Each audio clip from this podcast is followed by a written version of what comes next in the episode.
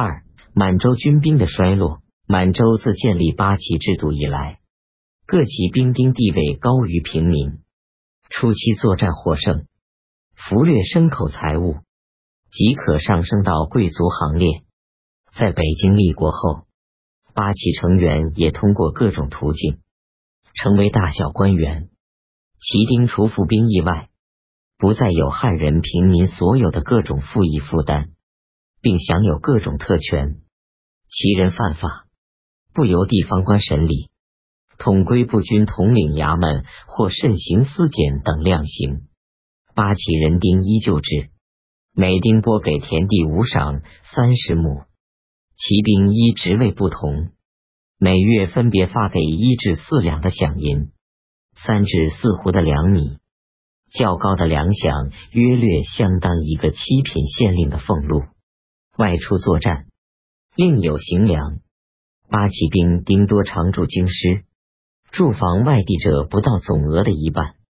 属于京旗的兵丁，只准在京居住，分授给他们的旗地，也在进京五百里内各县。这些旗地原系圈占汉人民众的耕地，虽将民的圈给旗人，但仍系民人输租自种，民人自种其地，其人作取其租。清朝经世文编卷三十五，八旗公产书，骑兵占有民地，并不是一兵一农，而是作取地租和粮饷，不战不耕。京师八旗兵丁久居城中，疏于训练，甚至不能骑射。乾隆帝曾率领他们行为，学习技用，给予赏赐，但兵丁稀图安逸，并不乐从。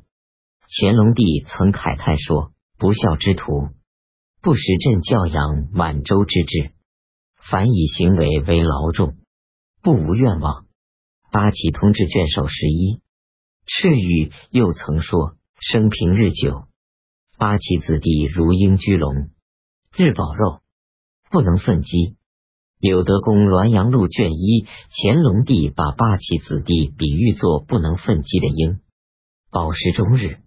无所事事，八旗兵坐享优厚的待遇，在京城中四处游荡，或三五成群，必因驾雀，在街上闲游，或结帮聚伙，在茶房酒馆里消磨日子，或斗鹌鹑、斗蟋蟀，乃至嫖妓聚赌，变卖房地挥霍。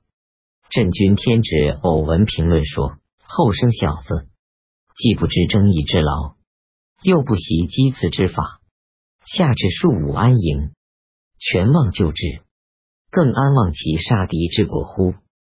八旗兵丁逐渐变成浮荡子弟，骁勇善战的满洲传统日益丢失了。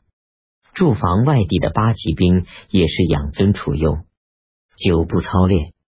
一七四五年，乾隆十年，御史何其中上书。合奏驻防旅顺口和天津的八旗滨海防水师营说，该管各员既不勤加操练，兵丁巡哨，不过掩饰虚文及军营器械，半皆朽坏，四子待完成风，何以故将语而资弹压？清朝经世文编卷三十五，何其中根本四季书，一七五一年，乾隆十六年。乾隆帝南巡至镇江进口校舍而有弓箭落地者。一七八四年，乾隆四十九年，乾隆帝至杭州阅兵，八旗兵射箭箭虚发，持马人堕地。当时人以为笑谈。清仁宗实录卷三十八，盛京八旗兵丁在行，围演武猎兽时，上缴的鹿多于吉林、黑龙江兵丁。但并非自行涉猎，而是从汉民那里买来。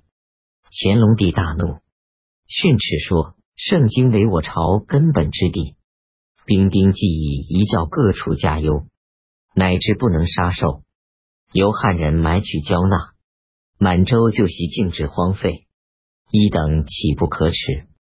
传谕福康安留心训练骑射，行为时将军亲自督率射猎。勿令技艺精强，以赴满洲就袭。清高宗圣训卷三，事实上，骑兵长期不是生产，荒废骑射，恢复满洲就袭是不可能的。八旗兵丁如此荒兮，各级军官更加腐败。他们平日克扣军饷，悠悠享乐；遇有战事，沿途勒索，乘机中饱。作战时则拥兵自卫。不敢向前。不仅下级军官如此，朝廷亲命的领兵将军也很少知兵善战者。大金川之战，经略大臣乐钦清出名将额亦都后人，临战躲在帐内指挥，传为笑柄。三千兵士弓雕，御敌即作鸟兽散。大学士温福领兵出征大小金川。只知在军中置酒高会，踏入士卒。同行的四川提督马权讥笑他是空摇羽扇，无计请缨。乾隆朝官致领侍卫内大臣的索伦人海兰察曾说：“近日大臣中之兵者，唯阿公阿贵一人而已。某安敢不为其下？其余皆未诺之夫，使其登坛秉乐。”士卒为殃民耳，某安能为其送死也？《孝亭杂录》卷九，满洲贵族将领多不知兵，八旗兵丁多不能战。乾隆帝在连年发动的边疆战事中，不能不调遣陆营兵和索伦、西伯、达斡尔等各族兵，组成作战的中坚力量。清朝发展到乾隆时期。露营兵额经常在六十万左右。